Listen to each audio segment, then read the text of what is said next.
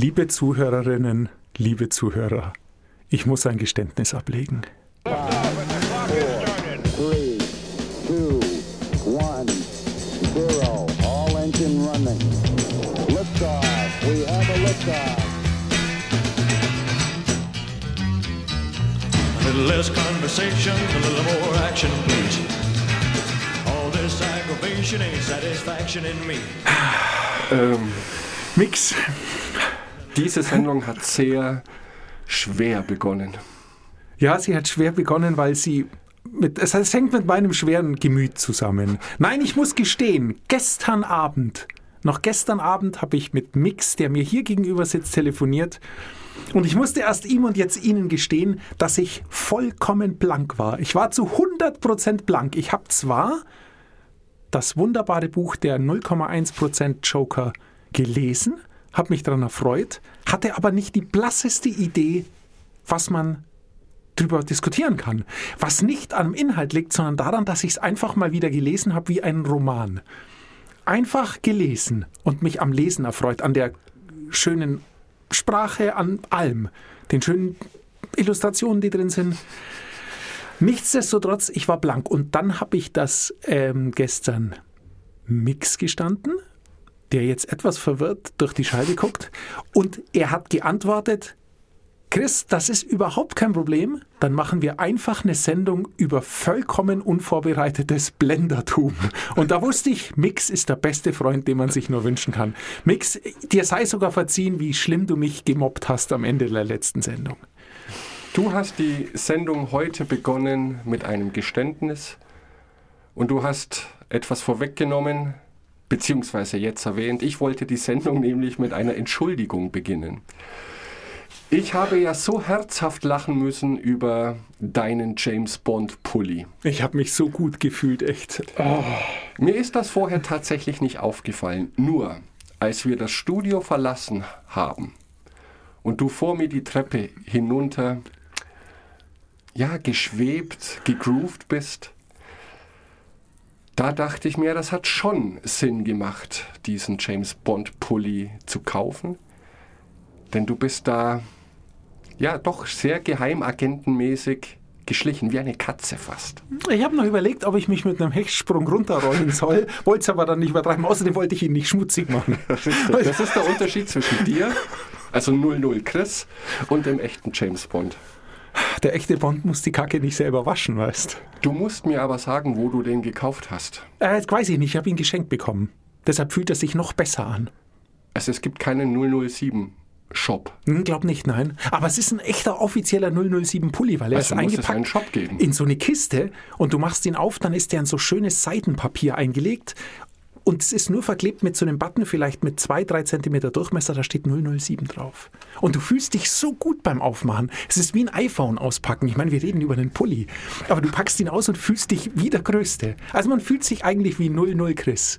Naja, aber du kaufst ja mehr als einen Pulli. Man hat's ja deinem Gang angemerkt. Du warst ein anderer Mensch, du warst in einer anderen Welt.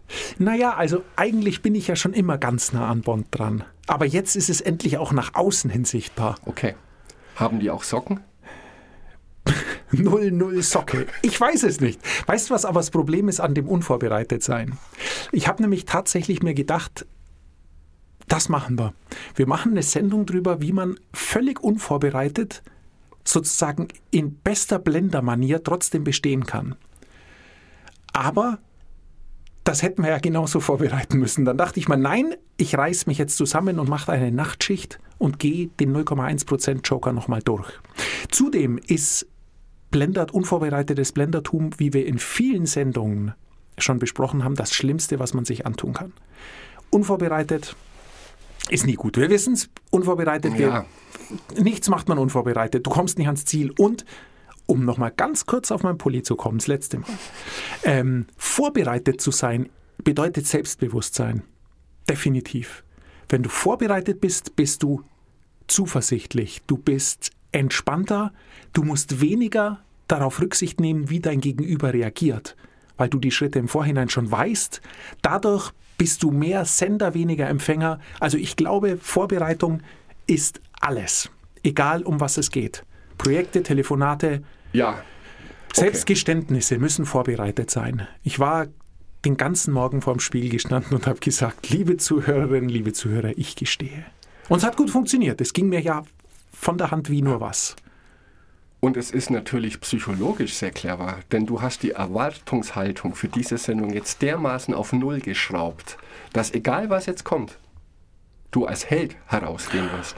Jetzt hast du den großen Blender-Hack. Der einzige Hack, den ich immer verschweigen wollte. Ja, Mein- das ist mein- souveränes Auftreten bei totaler Ahnungslosigkeit. Manchmal funktioniert's. der Außenhui Innenpfui CHW Huber Hack. Verdammt, der 0,1% Joker. Ähm, was soll ich sagen? Dr. Rüdiger Fox. Dr. Fox. Also allein, sorry. er heißt wirklich so. Ja, Dr. ja, ich mache mich jetzt nicht lustig über keine Namenswitze. Dr. Rüdiger Fox ähm, ist sehr umtriebig. Er ist unter anderem, also aktuell ist er Geschäftsführer der Firma Sympatex. Sympatex ist einer der weltweit führenden Hersteller von atmungsaktiven Textilien für Bekleidungen, Schuhe und so weiter. Die sind tatsächlich, ich war auf der Homepage, ein absolutes Vorzeigeunternehmen. CO2-Neutralität ist, glaube ich, bis Mitte 25 geplant. Sie sind umweltzertifiziert. Also sie kümmern sich sehr darum, ähm, dass das, was sie tun, nachhaltig ist. Der Dr. Rüdiger Fox hat eine unglaublich spannende Vita, die für drei Leben ausreicht, meines Erachtens. Er hat an unterschiedlichsten Dingen mitgenommen. Er hat für die Mars-Mission der NASA als Wirtschaftsberater gearbeitet und, und, und. Also Das es ist ist cool. wirklich, es ist wirklich irre, was er alles gemacht hat. Und da könnte es sein, um gleich eins vorwegzunehmen, es könnte sein, dass darin das einzige Problem, das ich mit diesem Buch habe, begründet ist. Er schreibt irgendwann mal, dass er ähm, viele Optionen in seinem Leben oder wie er sagt, weil es ist alles sehr auf Spieltheorie ausgelegt, dass er viele Spiele gleichzeitig spielen möchte. Und als er sich entschieden hat, dieses Buch zu schreiben, wusste er, er ist CEO von einem großen Unternehmen, davon kann er sich keine Zeit wegnehmen. Er möchte Zeit mit seiner Familie verbringen, davon kann er sich nichts an Zeit wegnehmen. Also hat er angefangen zu experimentieren und zu recherchieren, wann Schlaf am effektivsten ist. Oh mein Gott. Ganz genau. Und er hat dann für sich einen neuen Schlafrhythmus herausgefunden, der es ihm ermöglicht hat, sechs Monate lang jeden Tag um drei aufzustehen und bis sechs Uhr an diesem Buch zu schreiben. Wenn man die ganze Vita von ihm vorliest, mit allem, was er an coolen, nicht normalen, sondern coolen Dingen gemacht hat, haben wir drei Sendungen voll. Der Mann ist einfach zu groß. Ganz einfach. Der ist einfach zu groß. Es ist, der Mann ist eine Ausnahme und das ist das Problem seines Buches, dass er, glaube ich, arg davon ausgeht, dass viele Leute so sein können wie er. Und das glaube ich nicht. Ich Ja, kann, und auch sein wollen. Oder? Sagen wir mal so, es wird sicher noch mehr geben, die so sein wollen wie er, als die wirklich so sein können wie er. Weil er muss, also ich glaube, dieses Maß an Disziplin und Intelligenz und allem, was da zusammenkommen muss, um diesen Output hinzukriegen, es ist einfach zu viel verlangt. Es ist einfach zu viel verlangt. Wenn um 3 Uhr der Wecker klingelt, das schaffe ich zweimal im Jahr, aber nur, wenn ich dann auf, die, auf einen Berg steige und bei Sonnenaufgang oben sein will. Nicht um ein Buch oder einen LinkedIn-Artikel oder sonst Naja, irgendwas zu schreiben. das meinte ich mit, ob wir wirklich so sein wollen. Und das ist doch ein Abwägen. Ähm, was erwartet uns am Ende dieser Zeit? Bei dir ist es jetzt vielleicht ein Sonnenaufgang, einmalig. Und das ist, glaube ich, die große Kunst. Bei Herrn Fox sind es vielleicht sechs Monate und dann hat er ein Buch. Tja, Ja, es ist aber, also auch das möchte ich sagen, es ist ein sehr kluges und gutes Buch. Und ähm, es passt einerseits gut in unsere Sendung, da ich es jedem ans Herz legen kann, es zu lesen. Äh, aber es ist kein klassischer Hack drin. Also er gibt keine Handlungsanweisungen, sondern er ist einfach auf eine sehr philosophische, sehr proasische, prosaische, proasische vielleicht ist er für Asien. auf eine prosaische Weise unterhaltsam und extrem informativ. Vielleicht kurz zum Titel. Es ist ja schon mal was, was einen, denke ich, sehr abholt. Der 0,1% Joker. Ich fange hinten an. Der Joker, ähm, es geht ihm darum, dass er eigentlich dieses ganze Buch aufbauen möchte wie ein Spiel. Oh, Und dass er eigentlich die Theorie vertritt, wir müssen viel mehr Handlungen und Entscheidungen in einem Kontext treffen, wie wir es in einem Spiel tun würden. Da gehe ich gleich noch drauf ein, ist nämlich sehr spannend. 0,1 Prozent, ähm, wie er es recherchiert hat und in seinem Buch wiedergibt, ähm, haben wir im Durchschnitt 20.000 Handlungen, die wir pro Tag ausführen oder ausüben. Davon ist, wenn überhaupt, 0,1 Prozent von uns aktiv abgewogen, sage ich mal. Nicht beeinflusst, also abgewogen, wo wir uns wirklich, wo wir nicht einem Automatismus folgen. aktive Entscheidung Genau. bei 0,1 Prozent. das tue ich 0,1 jetzt. Prozent, genau. Und so ergibt sich ein klein wenig der Titel, der 0,1 Prozent Joker.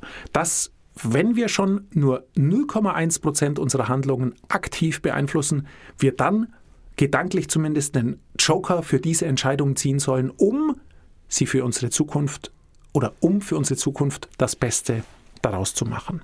Ich kann mir das gar nicht vorstellen. Also 0,1 erscheint mir sehr wenig. erscheint mir sehr viel. Wenn wir, wenn wir in der Tat 20.000 Entscheidungen pro Tag treffen, was ich schon, keine Ahnung, keine Ahnung. Ich meine, okay. wir sitzen jetzt 30 Minuten im Studio. Wie viele Entscheidungen treffen wir in der, in der Zeit? Doch keine einzige. Ja, doch, welches Wort kommt aus nächstes, äh, als nächstes aus unserem Mund? Siehst du, jetzt habe ich mich ablenken lassen. Ja, Ist doch auch eine Entscheidung. weiß nicht, aber 20.000, ich meine, aufstehen, Zähne putzen, Müsli, Milch reinschütten, Löffel holen, Schüssel holen, weiß nicht. Also nach dem Frühstück habe ich, lass mich 100 Entscheidungen getroffen haben, wenn ich das Haus verlasse.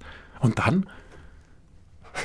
Und dann sitze ich da und hebe das Telefon. Ja, aber dann das klingelt, doch eigentlich dein professionelles Leben. Oh mein Gott, du triffst da keine Entscheidungen mehr. Also, und 0,1 Prozent von 20.000 Entscheidungen, 1 Prozent wären 200 Entscheidungen, oder? 20.000, 2.200. 0,1 Prozent sind dann 20 Entscheidungen, die wir aktiv abwägen.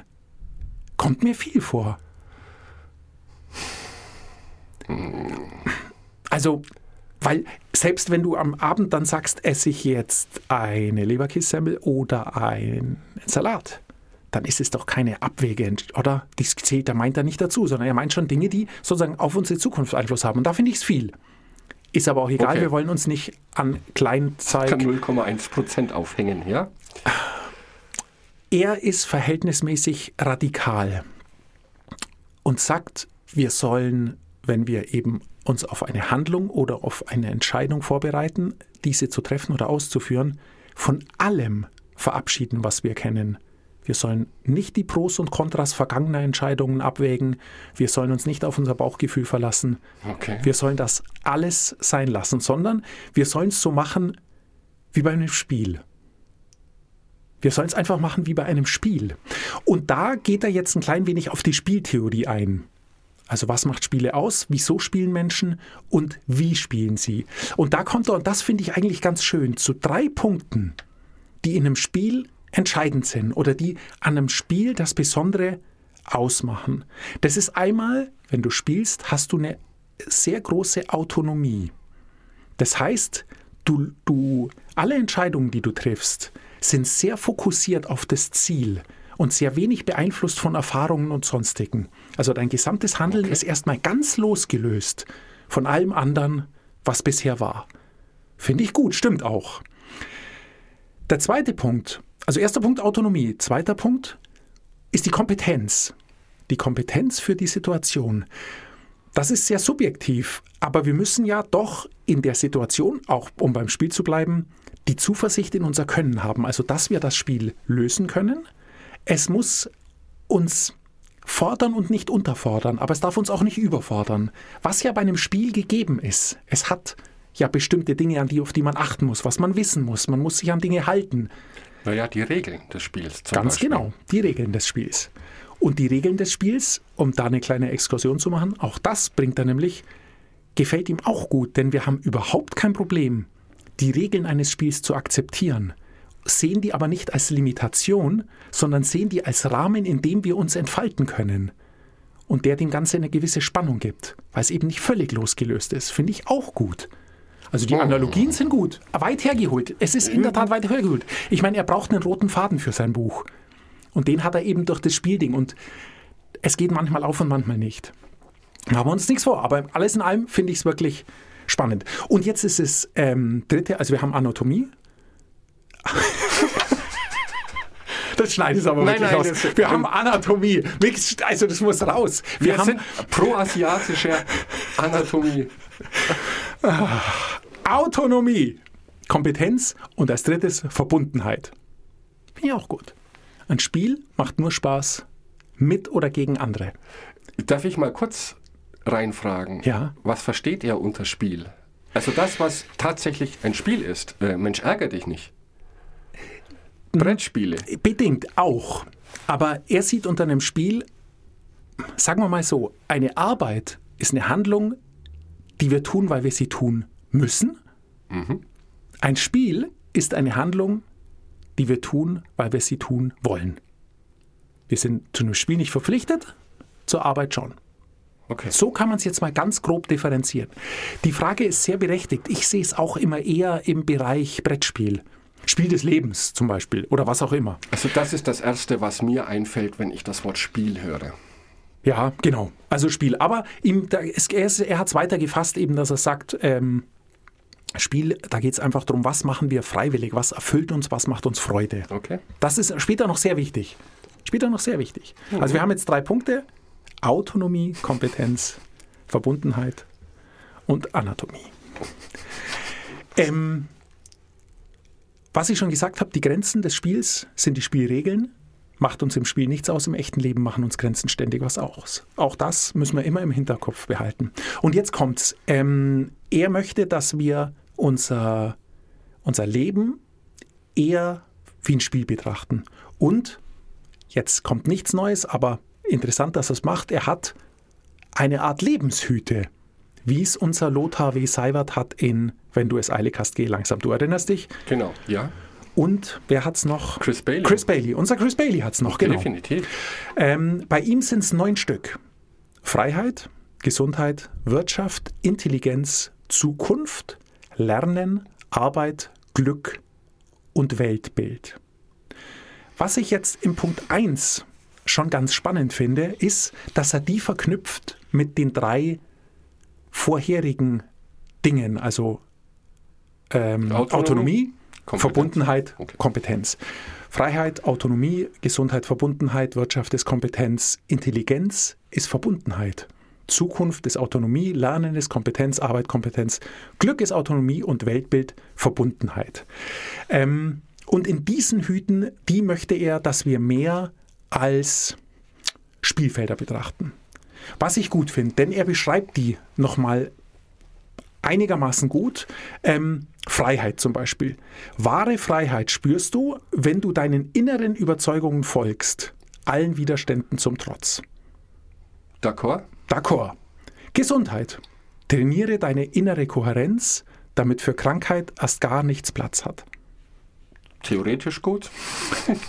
Verändere die Wirtschaft, wir sind bei Wirtschaft, verändere die Wirtschaft, indem du sie durch deinen eigenen Konsum entmaterialisierst und ihre Transformation in Richtung Nachhaltigkeit belohnst. Wow, wow, wow. Da sind viele Wörter drin, die ich gar nicht verstehe. Oder jetzt Dann, zusammenbringen dann lass kann. uns zum nächsten kommen. Ja, okay. Intelligenz. ja, das, danke. Erhebe Maschinen nicht zu deinem Meister. Sie können nur handeln. Du aber kannst sie führen und entscheiden. Okay. Okay. Zukunft. Ähm, polarisiere Handlungen, die von einer von dir gewünschten Zukunft richtig, die in einer von dir gewünschten Zukunft richtig werden. Und werde dir bewusst, dass jede Handlung zählt. Du merkst schon, ich lese es jetzt extra vor, weil er hier es eben sehr dick aufträgt, aber auch immer sehr unkonkret bleibt. Ja. Es ist alles, es leuchtet einem alles ein und dieses gesamte Buch ist so. Deshalb ist es meine Empfehlung, es zu lesen. Es ist keine Empfehlung, um wirklich drüber zu diskutieren, weil es eben viele Dinge anschneidet, die, wenn wir drüber nachdenken, uns sowieso bewusst und klar sind, auf die wir aber auch immer mal wieder gestoßen werden müssen, um drüber nachzudenken. Eher ein inspirierendes Buch Eher ganz genau. als ein Handlungs. Definitiv, Ja, okay. definitiv. Ähm, wir haben beim Lernen Sätze auf breites Wissen, damit du das System, in dem du bist, verstehst. und darin wirkungsvoll handeln kannst. Auch das passt. Und Arbeit, nur wenn dich Arbeit erfüllt, kommen die eigentlichen Fähigkeiten zum Tragen, werden gesehen und honoriert. Und ich wollte ein klein wenig ähm, auf Arbeit eingehen. Denn jetzt kommen tatsächlich sieben Kapitel zu diesen, oder das sind neun Kapitel am Schluss, Weltbild und Glück kommen noch, ähm, Kapitel zu diesen einzelnen ähm, Schlagwörtern, in denen er immer wieder versucht, diesen Link zum Spiel herzustellen. Was meines Erachtens nicht mehr so ganz glückt, aber auch nicht nötig ist. Es ist einfach nicht nötig. Denn er beschreibt jetzt einfach, worum, wie wir, wenn wir uns etwas lösen von konventionellem Denken, von konventioneller Herangehensweise und wenn wir uns eben in den Situationen oder den Problemstellungen, mit denen wir konfrontiert sind, uns überlegen, okay, was wäre, wenn ich jetzt in einem Spiel wäre und ich hätte für die wichtigste Kompetenz, für die Aufgabe, die mir bevorsteht, einen Joker. Was wäre, wenn ich als Schauspieler auf der Bühne stehen müsste und ich hätte einen Anti-Lampenfieber-Joker? Wie würde ich mich dann fühlen und wie würde ich handeln? Und von dieser mhm. Warte möchte er, dass wir versuchen, mit diesem Problem umzugehen, dass wir verinnerlichen, nimm es als Spiel und zieh deinen Nicht-Lampenfieber-Joker. Das klingt jetzt relativ platt, so wie ich es beschreibe, weil ich es eben nicht so gut kann, wie es er kann. Ähm, aber es ist ein unglaublich charmanter und sympathischer Ansatz, sich rauszunehmen aus dieser, was wir ja oft schon gesagt haben, wir nehmen ein klein wenig rationelle Entscheidung, wir nehmen ein klein wenig Bauchgefühl. Nein, nein, nein. Stell dir vor, es wäre ein Spiel. Und für das schlimmste Problem, das dir begegnen kann, hast du einen Joker. Wie würdest du dann mit der Situation umgehen? Und wenn man sich so ins Getümmel stürzt, sage ich mal etwas überzogen, könnte Spaß machen. Ja. Naja. Jein. Ich kann es mir schwer vorstellen, denn ich versetze mich jetzt innerlich in eine Situation auf Arbeit, wo ich eine, ich nenne es schlimme Aufgabe habe, etwas, das ich nicht gern tue, etwas, von dem ich weiß, dass es eskalieren könnte. Und wenn ich mir jetzt vornehme, ich könnte einen Joker ziehen, das bedeutet ja, dass ich das nicht machen muss. Nee, oder? Nein, nein, nein, nein, nein. Du kannst ja, nur weil du einen Joker in einem Spiel ziehst, heißt ja nicht, dass du das Spiel nicht weiterspielst. Der Joker hilft dir nur in der Situation oder die Situation leichter zu bewältigen. Superkräfte-Joker in irgendeiner Form. Also in deiner Situation wäre es vielleicht der Überzeugungsjoker. Unangenehmes Gespräch, schlimmer Kunde, schwierige Nachricht. Oder der dicke Haut-Joker. Egal, was Haut jetzt kommt, voll egal. Es interessiert mich nicht. Vielleicht auch das. Der ja. dicke Hautjoker, du denkst ja, weißt was, ich habe jetzt eine, jetzt kann, prallt alles die nächsten zehn Minuten an mir ab und danach trinke ich einen Kaffee, weil ich habe es geschafft. Und vielleicht reicht das schon, um die Situation besser zu meistern. Und weil du es angesprochen hast mit Arbeit, das ist eben, ähm, Arbeit ist am schwierigsten mit äh, Spielen verknüpft. Wir haben es ja eben schon gesagt. Die Ganz Arbeit schwierig. ist was. Ich krieg's nicht auf die Reihe momentan. Die Frage, die sich aber dann stellt, die er auch aufwirft, was bewegt uns dazu, im Karnevalsverein Schatzmeister zu sein? Gar nichts. Okay. okay. Was, es gibt Menschen, die das Was okay. bewegt uns dazu, im Tennisverein Vorstand zu sein, wo ja. wir ja volontär letztendlich genau das Gleiche tun, wie in der, bei der Tätigkeit ja. oder Beschäftigung, die wir als Arbeit nennen, das aber als Hobby. Wir sind, ich ja, jetzt hast du mich getroffen. Das stimmt natürlich. Es ist, da ist einfach was dran. Die Wahrnehmung ist unglaublich entscheidend und darum geht es ihm ein klein wenig. Warum nehmen wir ein Hobby, die Herausforderung eines Hobbys als positiv an? Du sagst dann, okay, ähm, ich kann in dem Verein was bewegen. Ich treffe auf interessante Leute. Ich habe eine Entscheidungsvollmacht für Dinge. Ähm, ich habe eine Erfüllung, weil ich gefordert werde. Das mhm. sind Hobby, es ist das perfekte Hobby, wenn das erfüllt ist. Das Problem ist nur, genau diese vier Punkte sind in deinem Arbeitsumfeld auch erfüllt. Du kannst mit interessanten Leuten zusammenkommen, entweder ja, zusammenarbeiten, größeres Team, Kunden, Kundinnen, kann extrem spannend sein. Du hast, wenn du großes Glück hast, Handlungsspielräume. Das heißt, du kannst selbst Entscheidungen treffen und bist somit selbst ein klein wenig für den Weg verantwortlich, auf dem du gehst. Du wirst gefordert was unglaublich wichtig ist für uns, glaube ich. Ich glaube, es macht nicht glücklich, nichts zu tun nein. und im Geld zu schwimmen. Also, also nein, das ist auch ein, den, der Erfüllungseffekt, den Arbeit hat, den darf man nicht unterschätzen. Also müssten wir jetzt schaltet, schaltet dann der Letzte ab. Wir müssten eigentlich dankbar sein, wenn wir arbeiten gehen. Weil es so viele für uns sozial so unglaublich wichtige Dinge erfüllt. Aber das schaffen wir nicht. Weil wir uns nur denken, ah, heute Nachmittag muss ich den unangenehmen Kunden anrufen. Heute Nacht muss ich die nervige Lieferantin anrufen, die es wieder nicht schafft, rechtzeitig zu liefern. Und diese fünf oder zehn Minuten, die uns sozusagen wirklich Energie kosten und unangenehm sind, schaffen es aber uns, die Arbeit als Gesamtes mies zu machen. Was der Verein nicht schafft. Weil da ist ja auch, das ist auch immer in der Vereinssitzung, ist immer irgendwas Ätzendes ja. und was nervt und dann gibt es Streit. Aber davon würden wir uns nie vermiesen lassen, weil wir sagen, ach, danach ist es so lustig, wir trinken Bier miteinander und reden und bleiben noch stundenlang sitzen. Also es ist schon sehr, sehr viel ähm, Wahrnehmung bei dem dabei. Und das ist seine Kernbotschaft, würde ich sagen. Und damit hast du mich jetzt tatsächlich abgeholt. Oder The Foxman hat mich abgeholt. Dr. Fox. Dr. Fox. Jetzt, wo du das so explizit und präzise ausgesprochen hast, wo ist denn der Unterschied zwischen meiner beruflichen Tätigkeit und meiner ehrenamtlichen Tätigkeit? Die Antwort lautet tatsächlich, der einzige Unterschied ist, bei der einen verdiene ich Geld, bei der anderen nicht. Und ich finde das sehr interessant. Ähm, als ich begonnen habe mit dieser ehrenamtlichen Tätigkeit, habe ich mir auch Hilfe geholt von einem Coach, ähm, dessen Aufgabe es ist, Vereine zu beraten, ehrenamtlich Tätige zu beraten und ein gutes System aufzustellen. Und einer der ersten Sätze, den er mir gesagt hat, das waren zwei. Er hört immer wieder, ja, das haben wir schon immer so gemacht und es läuft schon irgendwie. Und zweite, und den fand ich am spannendsten, Ehrenamt ist nicht Lulli. Das denken viele. Ehrenamt ist professionelles Arbeiten, ohne Geld zu verdienen.